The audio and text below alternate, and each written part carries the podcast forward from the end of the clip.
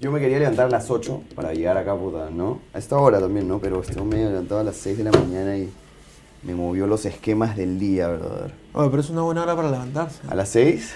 Porque ¿a qué hora te levantas normalmente? Porque estás sorprendido que yo te diga que también me levanto a las 6 y media de la mañana. Puta, es que yo duermo tipo a las 3, 3 y media, 4. De la Entonces, madrugada. Sí. Ah, eres A- una persona nocturna. A esa hora grabo, a esa hora, puta, chambeo mis huevadas. ¿Por qué?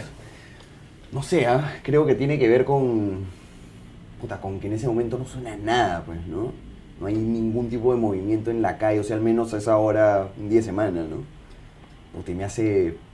Me, me concentro más, ¿no? A pesar de que tenga los audífonos. Claro, todo. me imagino que es como audífonos, porque a esa hora puedes despertar. ¿Vives, vives solo o vives con.? Yo vivo solo en Miraflores, Ya. este, de hecho en una zona donde hay un culo de bares. Entonces, este. Qué baja. Claro. Entonces, de hecho, es medio jodido porque en fines de semana, eh, si no salgo, estoy jodido porque hay todo un gentío, ¿no? Alrededor. Pero si no, puta, tranquilazo porque yo regreso a la misma hora que todo el mundo ya se, se quitó a su casa, ¿no? Y el día de semana lo que me gusta es que es silencio absoluto en la calle. Es, es- a esta hora hay un culo de movimiento, ¿no? O sea, Claro, bueno, claro, claro. siempre es... Pero sí, yo creo que es la madrugada porque nadie está haciendo nada en el ¿Que compones y grabas to- todas las madrugadas? Todas las madrugadas. ¡Qué paja! Alucina.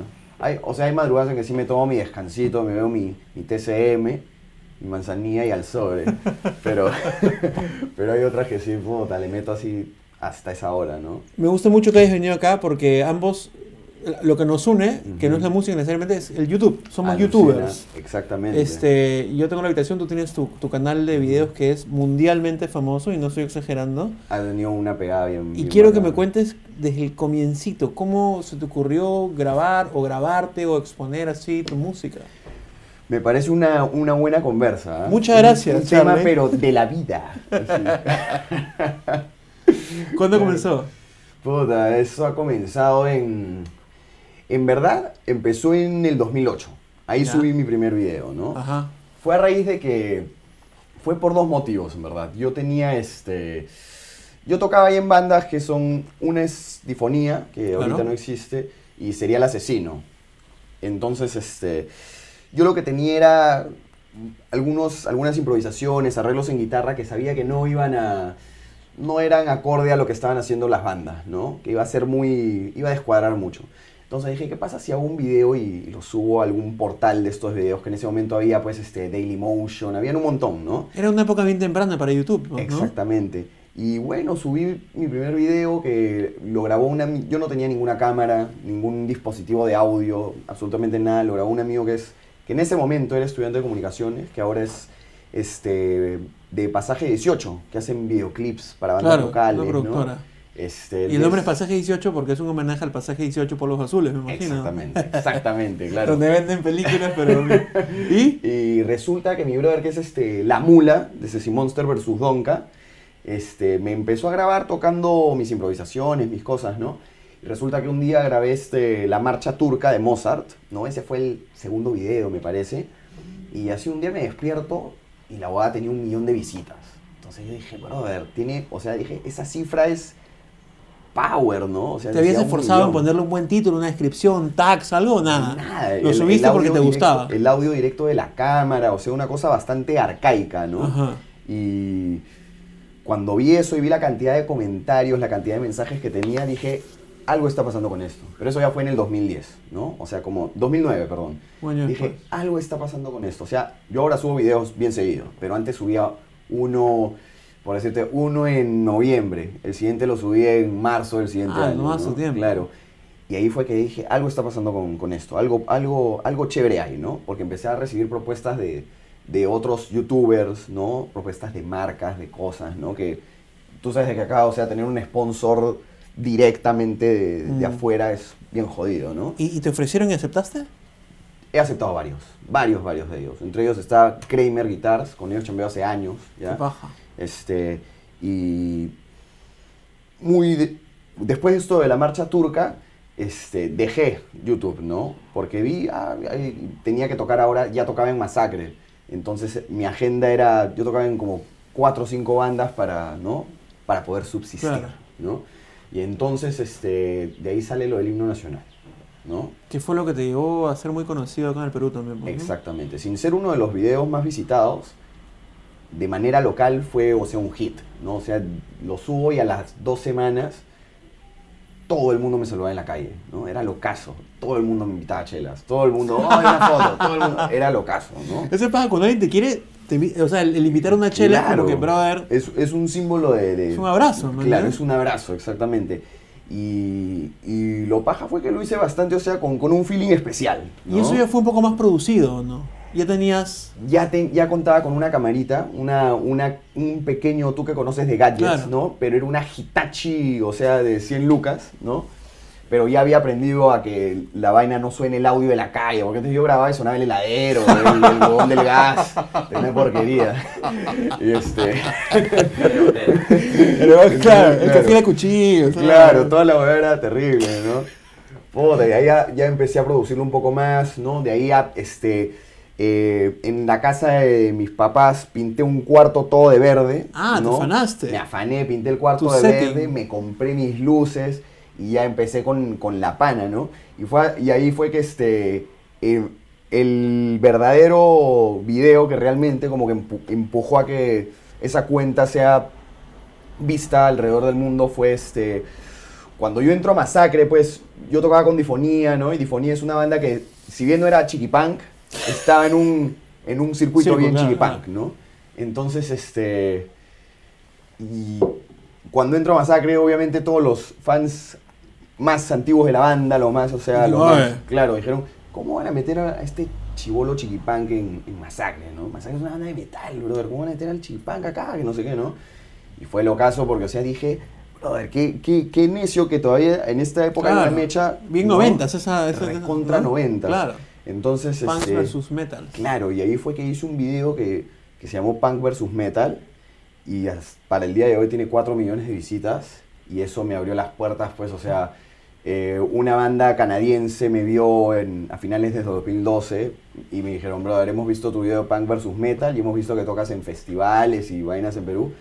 Queremos este, contratarte, ¿no? Yo, cerrado, ¿para, ¿para qué? Me dice, bueno, es para una girita, pues, por Europa, Estados Unidos, Canadá. "Cerrado". aguanta, aguanta. aguanta. Esa es una gran noticia, pero podemos escuchar primero el himno nacional y vas a contarme esa historia que está en mostra. Y ya. Pero hemos hablado tanto del himno. Vamos a esperar que. Tú verás. Ya estás. Dale.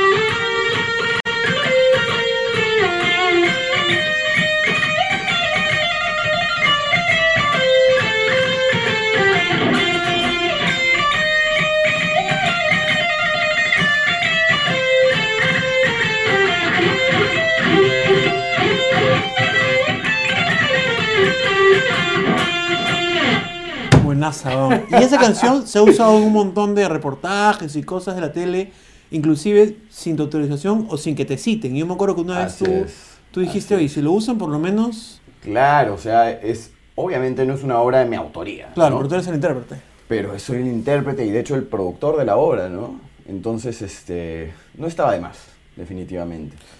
Punks No vs. Metals de qué? ¿Era otra canción? Punk vs Metal en verdad es un track que era como que hacía una, un comparativo, ¿no? Eh, cuando lo saqué, obviamente, la gente. Es un comparativo musical. Hacía riffs este, recontra este Slayer, riffs medio Iron Maiden y ponía sus riffs medio Misfits, ¿no? Medio Black Flag, así. Entonces, este, obviamente, eh, siempre venía y me decía, oye, pero el punk es una actitud, pecholo, güey, no es algo musical. Y era como que ya sé, pez, huevón, pero esta weá es netamente un track musical, pez, huevón. ¿Lo ¿no? recuerdas? ¿Pu- ¿Puedes ejecutar algo? Puedo- Alucina que sí. Podría Dale,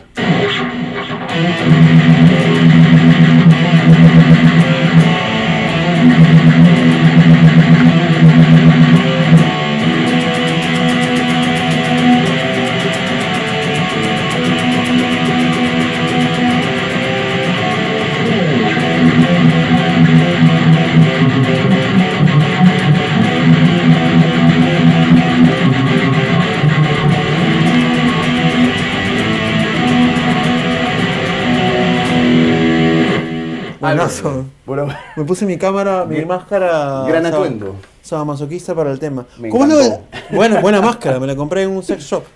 Me gusta usarla de vez en cuando. ¿Cómo es lo de la gira? De pronto eres famoso en YouTube. eres famoso en YouTube y te llama una banda para irte de gira. Es como el sueño hecho realidad. Exacto, eso este, o sea, muy aparte de eso, yo ya había salido de Perú dos oportunidades con Difonía a Colombia, a tocar un par de festivales bien pajas. Este, o sea, tocamos en uno que sería como que el, el Lima Vive Rock Claro. de, de Medellín, ¿no? Que fue muy chévere. Y yo ya contaba con algunos sponsors, ¿no? Toda la puta madre, pero cuando ya llega el momento, fue un día que estaba revisando mi carpeta de spam, porque se me había ca- caído mi clave de Bang Bros, creo, no sé. ¿De qué? Ah, de Bang Bros. Así, Bang no Bros, ¿qué es el- cualquier huevada. y estaba buscando la huevada en, el- en la carpeta de spam y dije, acá hay un mail un poco extraño, ¿no? Decía, este, Charlie, este, nosotros somos de Canadá, somos una banda producida por Gene Simmons y hemos visto tu video de Punk vs Metal y además hemos visto tus videos tocando en vivo y queremos contratarte para ser miembro de la banda, ¿no? No, primero era contratarte para tocar una gira con nosotros, ¿no? Y yo, monstruo, ¿en dónde es la gira? La gira es por este, Europa, o sea, Finlandia, Bélgica, Suiza, este, Alemania, ¿no? Una serie de conci- seis conciertos, seis shows. Me dijeron, este, ¿qué dices? Y yo dije, a ver, ¿con quién van a girar? Con Steel Panther. Dije, cerrado, brother. Me dijeron, ya, chévere. Al día siguiente yo había tenido mi pasaje. O sea, fue un, un- de un sábado para domingo, el domingo tenía mi pasaje, el lunes fui a pedir la visa, me la dieron y así fue, ¿no? ¿Qué tal fue la gira? Mostra, porque terminó esa gira y dijeron, Charlie, ¿te quieres quedar para la gira por Inglaterra? Yo, cerrado. Charlie, ¿te quieres quedar para la gira por Canadá? Cerrado. Charlie, ¿te quieres quedar para la ¿En gira por? Estados Unidos? Así. 130 conci- conciertos más o menos. En- ¿Cuánto tiempo? Eso fue como un año y medio. Luego regresé acá supuestamente de vacaciones. Y Masacre me dice, brother, este, ¿quieres irte de gira con nosotros a Colombia? Cerrado. Y Asu. regreso acá. Yo venía acá cada cuatro meses, venía dos semanitas a visitar a, a la familia, pues, ¿no? Claro, de, to- de todas maneras. Y luego de eso regreso después de la gira por Colombia con Masacre, supuestamente a descansar, y me dicen, Charlie, eh, la banda canadiense, ¿no? Me dice, Charlie, ¿puedes venir este, a, a Chicago para grabar este, el nuevo disco de la banda? Cerrado. Me quito a Chicago, es- estuve grabando con el productor de el productor de Stained, de Megadeth, de Disturbed, o sea, estuvo muy buena la experiencia. Vengo acá a descansar supuestamente y una banda de Francia me dice, Charlie, queremos que vengas a grabar unas guitarras y un par de videos con nosotros. ¿Nunca, ¿Nunca paraste? Nunca paré, o sea, fue como que todo el año, todo ese, ese, ese lapso de dos años fue ta, ta, ta, ta, ta, ta, ta, así, o sea, hasta el día de hoy no he tenido ningún tipo de vacaciones, ¿no? O sea, he regresado igual, de nuevo a chambear con Masacre, de nuevo a chambear mis ¿Por qué no tienes vacaciones? ¿Por, por qué no tomas vacaciones? No tomo vacaciones, hermano, porque. Porque las cosas están yendo muy bien. Esa es la verdad. Las Y no cosas hay que están parar. Y no, no quiero parar por el momento, ¿no? Me parece genial. ¿Cómo es el premio de YouTube que te ha otorgado? Hay un Pues- tema de números ahí, porque me has explicado que son 400 mil, pero el premio es por 100 mil. Exactamente. Yo llegué a 100.000 hace aproximadamente un año y medio, una cosa así, ¿no? Suscriptores en YouTube. De hecho, lo que yo estaba haciendo en YouTube se vio este, afectado por el hecho que yo me quité de, gira, ¿no? O sea, toda esa búsqueda de, del sueño, ¿no? Que era irme de gira y de hecho Claro. Este, mm, de hecho detuvo eso bastante, ¿no? Pero resulta que llego a los 100.000 y cuando llegué a los 100.000 YouTube me mandó una mochila, así, una mochila supuestamente para mi cámara, ¿ya? Ya. Y yo, qué paja, me llevo esta vaina para la gira, ¿no? Hasta que no entraba mi cámara en la mochila, una cagada. Y, y entonces, este, una cagada. ¿Qué, una Y cagada de mochila, eh? Huevada era, o sea, tenía como que 20.000 este, compartimientos, no entraba nada, ni una SD. yo, yo que, yo leo, yo que he llegado a 13 mil, no me van a mandar ni, un- ni un case para mi celular, de YouTube. Yo tengo 13 mil y me estoy esforzando mucho en, en pimpear mi canal. ¿Y qué pasó? Y pasó pues este, este año, ¿no? Y un día este, me llama, me llaman mis papás, ¿no? Y me dicen, no, ven a almorzar a la casa, que no sé qué. Voy y justo había llegado un paquete de YouTube, ¿no? Y decía, pues abro y era la placa, es decir, el botón de plata por superar los 100.000 suscriptores, ¿no? Y ahí dice Charlie Parra, del Riego, y, y te mandan una carta super feeling, ¿no? Claro, Diciendo- hecho. y bueno, o sea, eso ha sido por los 100.000. De hecho, yo ahora estoy en la búsqueda del botón de oro, que es por el millón de suscriptores. Ahorita estoy en 400.000. Y nada, también estoy esforzándome por, por llegar a esa suma, ¿no? Y eso te ha permitido conocer otros youtubers como Mox, que estuvo acá hace unas semanas. Claro, Y tú estás haciendo música para sus episodios. me Yo he hecho música para Mox. Este, es más, o sea, con Mox yo tengo una relación súper chévere porque yo antes no, no entraba mucho a YouTube. Yo subía los videos y se acabó. Claro. O sea, Yo he hecho lo mismo con mi canal toda la vida. Claro. He cambiado este año. O sea, era como un, un, este una plataforma. Y ya. exacto. Se acabó. Sube, ve los mensajes y se acabó.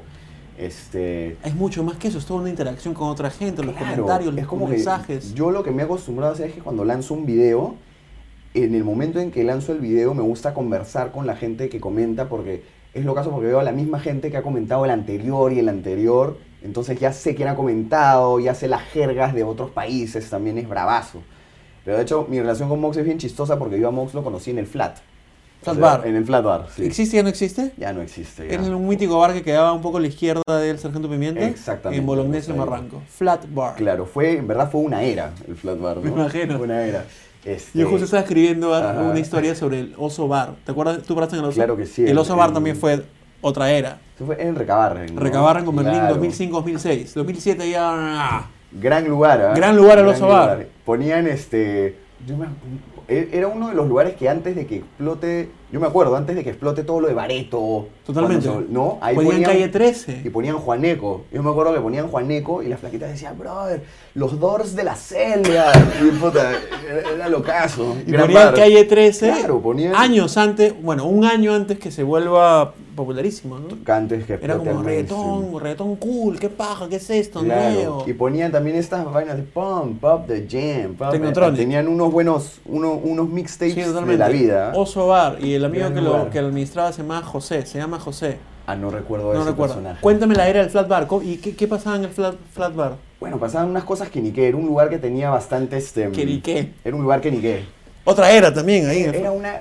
Para mí fue una era porque de hecho este.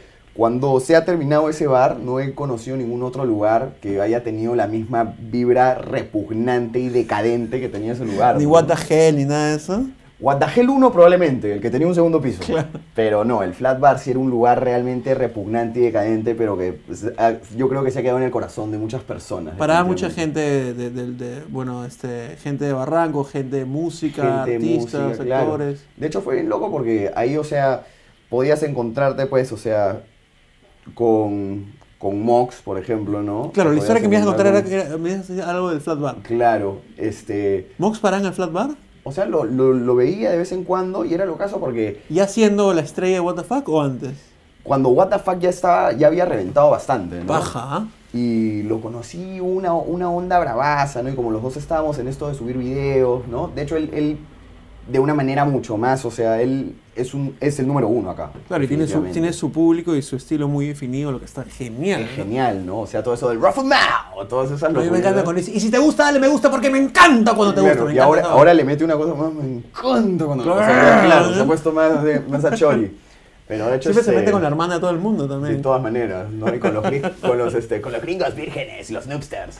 Claro, de hecho, este, era bravazo porque había harta onda, ¿no? O sea, era... Y era él te alucinaba a ti también. ¿Se alucinaba mutuamente o no? Claro, era bravazo. De hecho, este, una onda bravaza. De hecho, hice un par de tracks para él y siempre ha habido como que harta camaradería, ¿no? Ha Claro, como de que hecho. ese, ese es este, esa es una vaina bien paja. De hecho, era, era chévere porque también este, eh, no sé si con, hay un productor acá, DJ, I Am Yenko. No lo conozco. Bueno, él, él hizo también música para, para este show, ¿no? Entonces era como que esto de YouTube, por así decirlo, unió un- a un montón Huevón, de a gente. mí me, ¿ah? me encanta este grupo de videobloggers cómicos tipo Andy Insane, Bruno Acme, el Cholo Mena. Claro. Hay uno nuevo que se me escapa el nombre. O sea que todos han, se han conocido y se han juntado a partir de lo que les gusta y la plataforma que les da exposición. ¿Has visto What the Fuck Films? No he visto What the Fuck Fleet, tengo que ver. Ya, te recomiendo Sí, totalmente voy a ver eso. el episodio del temblor con el abuelo, brother. Es Que el- son cortos. Son, son unos cortos de tres minutos, brother, cada uno, pero que son un cague de la risa. Y hay unos que tienen continuará, con- y hay unos personajes locazos. El, este, están, bueno, Johan y Keo, que son los What the Fuck este, Films. Está el gordo conche su madre, el marciano de leche, el pelado de Brazers. Hay una gente... Así se llaman. Así se llaman los personajes. O sea, es una boda bien, bien, este, estrafalaria, por así decirlo. ¿no? Buenazo. Hay, que, Buenazo, hay que ver What the buenazo. Fuck Films. Muy recomendado. Es un, es un buenazo. canal partner de What the Fuck Show, ¿no? Claro, o sea, es como que parte Claro. de, la, de la hermandad que hay ahí, ¿no? De la hermandad ¿Y, youtubera. y en qué estás ahorita? Yo ahorita, bueno, ya no soy parte de la banda canadiense desde enero de este año, o sea, terminé de grabar, eh, me quité a París a grabar con los franceses y regresé, y bueno, ya no era parte de la banda canadiense, estaba totalmente, o sea... Bueno, pero viviste una huevada una increíble, ¿no? madre, Dos años. Claro. Y bueno, regreso acá y fue brazo porque de hecho dije, pucha, estoy sin banda, ¿no? Porque dije, estoy prácticamente sin banda, pero retomé un proyecto que tenía con Oliver y Jeremy Castillo, que son los bateristas. Exactamente. Este, tenemos un proyecto que estamos tocando bastante, o sea, tenemos nuestras fechas, ¿no? Pero tú sabes de que ¿Cómo se cada uno es Charlie Parra, sí, se llama Charlie Parra netamente. Ah, Charlie Parra. Sí, o sea, empezó como que ellos hacían los, los backings de lo que yo estaba tocando, pero ahí conversamos y dijimos, oye, ¿y, y si hacemos un disco y si hacemos canciones, ¿no? O sea, partiendo de cero, ¿no? Claro. Sacamos un videoclip que es Vortex, hace poco sacamos Animal, que son temas que hemos compuesto ¿Y están juntos. todos en tu canal? Están todos en el canal, sí. Y también estoy, bueno, con Masacre, estamos después de como 10 años y pico, creo, este, Masacre va a sacar un nuevo disco, estoy, formo parte de la banda, ¿no? Y muy aparte de eso también estoy metiéndole bastante a YouTube, ¿no? Cuando me dicen para grabar con alguien, eh, analizo qué ondas y, y lo hago, pues, Claro. ¿no? Si está chévere la situación, si no, no, no O corre. sea, estás viviendo tu sueño. Lo estás haciendo tu sueño realidad prácticamente. vivir, este, o sea, poder tocar mi guitarra y hacerlo todos los días, para mí es una cosa que no tiene precio, ¿no? Qué, qué lindo. Así es, mi brother. Te felicito mucho y este podemos invitar a que todos se suscriban al canal de YouTube de Charlie Parra. ¿Cómo te encuentras? Pones Charlie Parra en YouTube sale. y sale automáticamente. No hay alguien que se haya querido copiar y haya hecho su canal eh, pirata para. Alucina que sí. ¿Sí? Claro, de hecho. brother. Ah, Cuentas, este, cuentas de YouTube fake, cuentas de Facebook fake. O sea, una foto con mis mejores amigas y luego ponía acá con mis perras. Así, ¿verdad? Así, ¿no? Puta que. Maleada ¿no? esa gente, ¿eh? Puta, sí. ¿Qué quieres? ¿Po- ¿Podemos escuchar algo más para, para que toques en la guitarra con la guitarra Kramer, que tiene un nombre, el personaje mítico de Seinfeld? A ver, vamos a ver, hermanito. Voy a tocar un solo random. ¿te Dale, lo que quieras.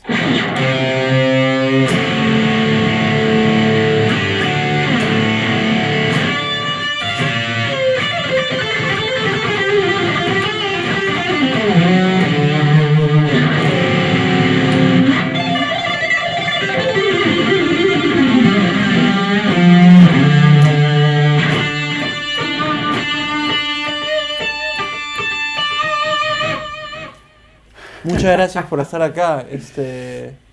Y nada, puta, hagamos cosas juntos en un futuro, hagamos huevadas. Me parece genial, mi brother, me parece una gran propuesta. Me parece importante que la gente que está en YouTube sacándose la mierda, porque todos nos sacamos la mierda por nuestros canales, Claro, puta, nos juntemos para sobresalir y crecer juntos, ¿no? claro que sí, mi brother, me parece Pero yo soy, una yo soy punk, tú eres met- me- metalero, yo soy punk y... Alucina de que no, o sea, si tú ves, o sea, si tú ves mi playlist, o sea, obviamente te- tengo una influencia metal bien marcada, ¿no? Pero más allá de eso, o sea, si tú ves el playlist de mi jato, es puta, Misfits, este, Ramones, La Clash, es un poco no tan metaloide, ¿no? Una curiosidad, ¿por, por qué Difonía eh, está siempre asociada, de hecho, porque toca con ellos, pero que no hay, a- a- al chiquipunk, ¿no? no hay una escena netamente metal más juvenil, ¿o qué? ¿Por qué siempre todo el mundo lo asocia? Ah, Difonía chiquipunk, cuando no es chiquipunk ni cagando, pues, ¿no? Yo creo que Difonía estaba asociada con la escena chiquipán porque de hecho la historia va así. De hecho, cuando yo formo Difonía, este, de hecho habíamos grabado un EP, ¿no? Y este EP como que yo se le enseñaba a la gente para, para poder ingresar a conciertos, ¿no? Para abrir los conciertos, tocar pues a las 11 de la mañana, no había problema, ¿no? Pero yo iba y tipo a conciertos este metal, ¿no? Y me decían, huevada es punk, me decía, brother, no, no, no, no, acá no puedes tocar, weón. Y dije, Ah, ah, sí. esta huevada es punk. Ah, chucha, se cagaron por muy con los punks, pues, y, y así entró al circuito de Chiquipunk en el, o sea, los pri- el primer concierto que hicimos en nuestra vida fue en el bowling del Arcomar, ¿no? En el Florentino también habíamos una serie Florentino de tuvo conciertos. una movida en el año... Claro, una gran movida. Entonces era bravazo porque se formó una, una hermandad de la puta madre, pues, o sea, este, Diace Punk, Resaca de la nada, 40 gramos, 6 voltios, o sea, era, era, era, una, era un gran grupo humano, ¿no? Claro. Y, y de hecho, lo que pasaba también era de que nosotros hacíamos como que un... eh, prácticamente era punk de los 90 con solos de guitarra de heavy metal de los 80 ¿no? Era una cosa así que mucha gente no alucinaba en su momento, ¿no? Pero ahora, la- cuando veo mensajes en, en el wall de la banda, ¿no? Que ya está inactiva, ¿no? había mensajes que eran como que qué, qué buena esta banda de rock, que la puta madre, ¿no? Ya no decían la banda de metal, la banda de punk, la banda de chiquipunk. Claro, decían esta paja, esta banda de rock, ¿no? Y, de hecho, no me gustaba mucho le- la onda de las etiquetas, ¿no? Pero eso dije, ya sí, Y el cantante guitarrista decidió formar parte del sistema y se cortó el pelo, ¿no? ¿O no? Ricardo Méndez. Yo creo que Ricardito lo que hizo fue tomar esa decisión porque se estaba desconciendo el gorro, brother, pero... este, Pero salió en comerciales y todo. claro, es una gran El estrella de la televisión, claro, bro. que salía. Es lo caso porque esa, esa boda tiene años, ¿no? Tiene ¿El años. comercial? Ese comercial es 2010, 2011. eso Ese comercial fue el que impuso el- la, el- la frase jerga, no uses el champú de tu flaca. pues, ¿no? Exactamente, o sea... y Salía a mí- Ricardo Méndez a mí, a mí me parece lo caso de que eso siga vigente porque ha sido hace tanto tiempo, No, brother, son pero- cosas que nunca te olvidas. Es que fue, de verdad que para mí yo también cuando lo vi fue icónico, ¿no? Y lo, lo más loco era que este, Ricardito sale con su polo de difonía en el comercial. Yo estaba como que, brother, qué buen comercial. Lo mejor para mí era que un- era un buen comercial, brother. Para mí yo dije, qué paja que Ricardito sea parte de un buen comercial, man. ¿ya? Leo, ¿cómo vamos de...? Sí. Quiero que... ¿Qué pasa? A mí me preguntan eso todo el día y siempre respondo algo, pero quiero que tú me digas, ¿qué pasa si alguien es, es músico, es guitarrista Ajá. y quiere abrir su canal de YouTube? ¿Cuáles son los trucos o consejos o cosas que tú digas, ya ábrelo y puta, concéntrate en hacer esto y esto y esto? ¿Qué, qué le dirías tú a la gente que quiere también ser popular con las cosas que hace, no? Bueno, o sea, yo definitivamente creo que hay que tomar en cuenta de que los tiempos han cambiado. O sea, hablo de en YouTube ahora. Los Miles. canales se están preocupando mucho más de sonar mejor, de que la cosa se vea mejor, ¿no? Este, pero definitivamente lo más importante es el contenido. O sea, si no es algo este, extremadamente técnicamente súper bien tocado, que sea algo pues que, que tenga el feeling y el gancho, ¿no? Por así decirlo.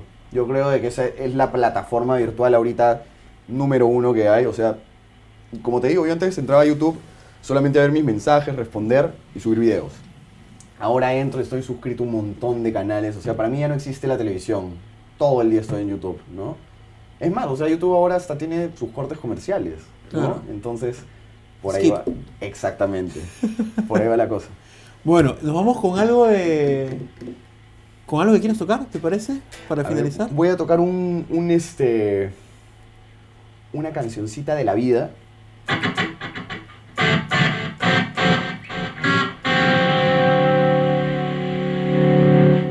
Déjame buscar un preset más Dale, bonito. dale, dale, tenemos a tiempo. ver. A ver. A ver. Voy a tocar una cosita chiqui nomás, ¿no? Que a través de la tablet sale, ya, ya no necesitas este... Ya no, nece- ya no necesito absolutamente nada más que mi tablet. y los pedales y todo. Mira, ahí están. Acá está mi delay, acá está mi distorsión. ¿Puedes mostrarlo a la cámara? Claro que sí, brother. ¿Cómo se llama esa? ¿Es una aplicación? ¿Es un programa? ¿Qué Es es? una aplicación que se llama Jamup Pro de Positive Grid. De hecho, acá está mi ampli, acá están mis pedalcitos de la vida. Y, y bueno, por eso no, o sea, he traído esto en vez de traer un arsenal de cosas que iban a... Pero te gusta también usar el arsenal para conciertos o para cosas. Ah, obviamente, o sea, para una situación en vivo, de hecho prefiero tener el, el rig completo de la vida, ¿no? Pero ahí estamos, hermano. ¿Qué canción de la vida no vas a tocar? Voy a tocar la verdad un solo random porque no tengo nada preparado. Dale, dale, hoy dale. día no traje mi uña, me la ha prestado mi compadre acá, el señor Henry Spencer de la habitación.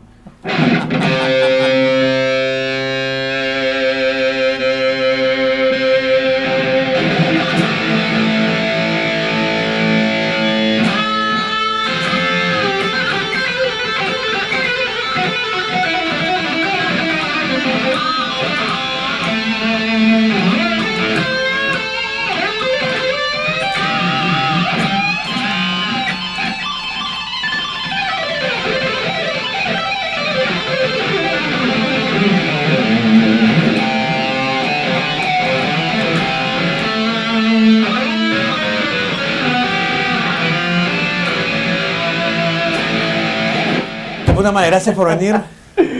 A ti por la invitación, Gracias por. Y eh, suscríbanse a Charlie por en YouTube y también a youtube.com slash Spencerlandia. Spencerlandia, nos estamos viendo esta conversación y nos vemos muy pronto. Gracias, Charlie. A ti, mi brother. Gracias a todos. Tomamos unas fotos, Leo. Has grabado todo, ¿no? Sí. Pendejo. Sí, su cabello no permitía ver mucho su cara. Por eso ya tienes apoyo. Vamos a conversar y, y mientras nos toman fotitos, ¿no? Ya, cerrado. ¿Qué, qué, qué, qué vas a hacer hoy día? ¿Vas a grabar? ¿Leí? Sí, de acá me tengo que ir. En verdad, de acá voy a regresar a mi jato, a meter una, un tutito, tutito 2. el tutito número 2 del día. Y de ahí me tengo que ir a ensayar con Oliver y con Jeremy, que tocamos el viernes, ¿Dónde, ah? en el Parque España, Ah, en el. Parque de Washington. Tocamos gratis, hay un ¿En, festival. en con- el, en el mismo parque? Sí. ¿Quién con organiza eso? La municipalidad, por la Man, ya. reforma de transporte. O sea, es, un, es una cosa politicona, pues. Toca Ya. Olaya Sound System, Tupac Amaru, una- unas bandas locasas. Y de ahí tengo que grabar unas cosas para Masacre. Y de ahí tengo que ir a... Madre, me olvidé, brother. Pero tengo que hacer una cosa más en la Está en tu. Twitter, no te preocupes. Está en mi Twitter, exactamente, brother. Tuiteé una huevada largaza, ¿no? Puedes, Eh, este, puedes hacer la finta que estás tocando así mientras sonreímos la, la cámara. Claro, claro. Voy a poner el cacharro más para acá para que, ¿no? A ver.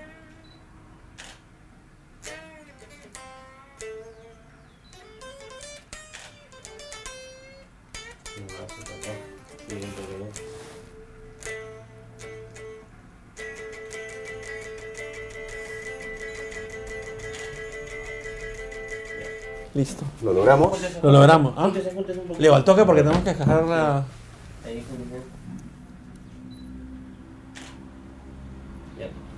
Cerrado. Pásame la, la tarjeta, por favor. Y la cámara, ¿no? Oye, lo logró tu parlantito, mi brother. Oye, qué bueno que...